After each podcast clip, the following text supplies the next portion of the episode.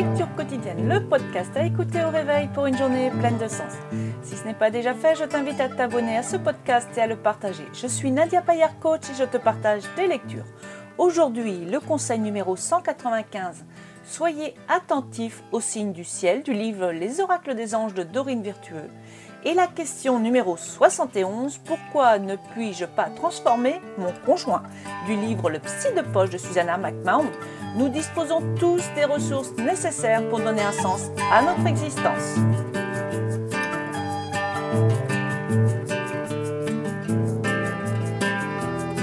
Bonjour, bonjour, aujourd'hui nous sommes le lundi 13 juillet 2020, nous entamons la 29e semaine de cette année, nous sommes le 195e jour de l'année et il reste 171 jours pour finir cette année.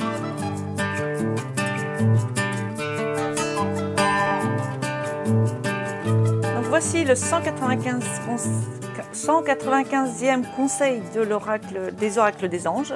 Soyez attentifs aux signes du ciel. Nous les anges sommes continuellement en communication avec vous.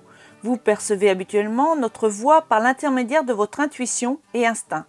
Cependant, nous pouvons aussi vous faire signe d'autres manières, vous permettant ainsi de comprendre nos messages et de leur faire confiance.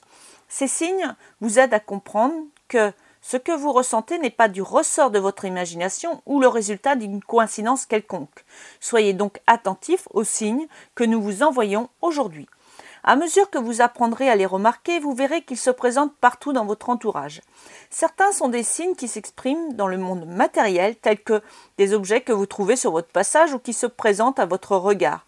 D'autres se manifesteront sous une forme auditive, telles que certaines paroles prononcées par des gens ou bien le texte d'une chanson. Remarquez le thème qui semble ressortir dans tous ces signes. Ensemble, ils forment un message complet. N'hésitez pas à nous demander notre aide si vous avez de la difficulté à les interpréter. Pensée du jour. Je suis attentive aux signes que m'envoient mes anges, je suis disposée à comprendre ce que je vois, entends, ressens et sais en mon fort intérieur. Je fais confiance aux signes qui me sont envoyés. Confiante, il s'agit véritablement de messages venus du ciel. Je n'oublie pas de demander à mes anges de m'envoyer des signes et j'invoque leur concours afin qu'ils puissent m'aider à les interpréter.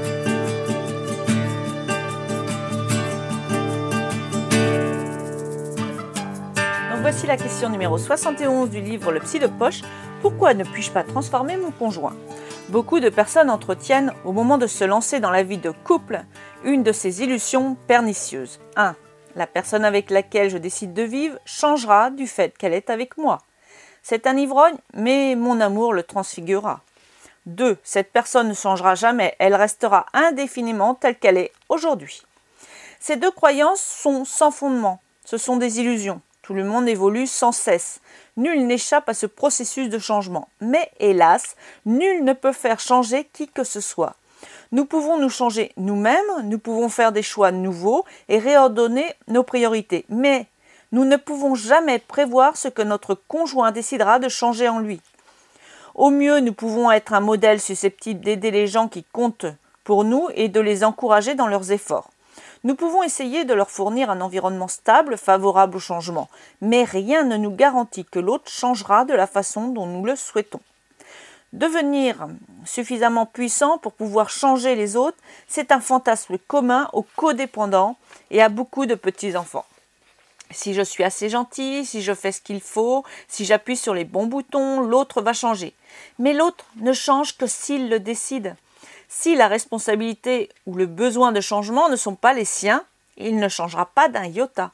Ni les enfants ni les codépendants n'ont de responsabilité, c'est-à-dire de maîtrise sur le comportement de l'autre. En endossant cette responsabilité-là, il empêche même le changement de survenir.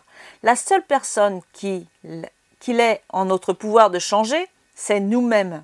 Le fait de désirer ardemment qu'une autre personne change ne la fera pas changer d'un pouce. Investir tous nos efforts pour provoquer le changement d'un tiers ne fera que nous rendre malades et nous dépouiller de notre estime de nous-mêmes. Exigence, cajolerie, manipulation, menaces, ordre direct, supplication ou marchandage sont autant d'éléments décourageants constitutifs d'un environnement destructeur. Quand nous nous enlisons dans tout ce négatif, nous nous changeons nous-mêmes en pire. Nous avons tendance à ne plus nous occuper de nous-mêmes et nous nous enfonçons dans des comportements qui ne vont pas dans le sens de notre estime de nous-mêmes. Paradoxe, notre conjoint continue à faire ce qu'il veut, mais il se sent désormais le droit de nous faire des reproches du fait que nous l'enfermons dans une atmosphère négative et destructrice. Ne vous laissez pas piéger par la tentation de la psychothérapie en amateur. Même si, et surtout si, votre conjoint vous demande d'être l'acteur de son changement, refusez. C'est le B à bas du métier. Un psychologue ne traite jamais sa propre famille. Seuls les amateurs s'imaginent qu'ils peuvent s'improviser psychologues de leurs proches. Il est impossible d'être objectif vis-à-vis des gens auxquels nous sommes attachés.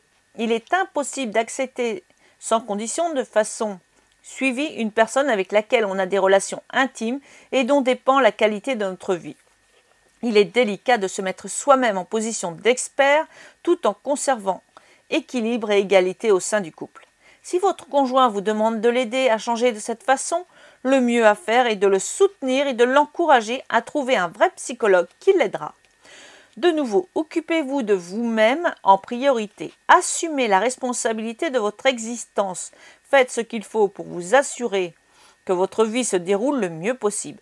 Ce précepte semble simple, mais il n'est pas facile à appliquer. Focalisez vos besoins de changement sur ce qu'il est en votre pouvoir de changer, c'est-à-dire vous-même. Entraînez-vous à vous accepter d'abord vous-même, ensuite à accepter votre conjoint. S'il vous est catégoriquement impossible d'accepter votre conjoint tel qu'il est, il ne montre nulle inclination. Et s'il ne montre oh. Et s'il ne montre nulle inclination à changer, alors faites votre choix. Quittez-le si nécessaire. Souvenez-vous, c'est vous qui avez choisi cette relation. Voilà pour cette question. De ma question numéro 72. Si je change, mon conjoint changera-t-il?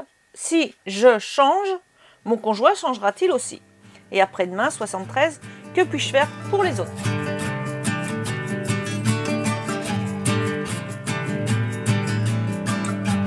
Voici la fin des lectures du jour. Tu peux me retrouver sur mon site internet nadiapaya.com pour plus d'informations. Je te remercie de partager ce podcast et je te souhaite une merveilleuse, une magnifique, une douce journée dans la joie, la bonne humeur et je te souhaite également de l'abondance dans tous les domaines de ta vie. Et surtout d'être en pleine conscience dans tout ce que tu fais. Vis ici et maintenant. Je te dis à demain.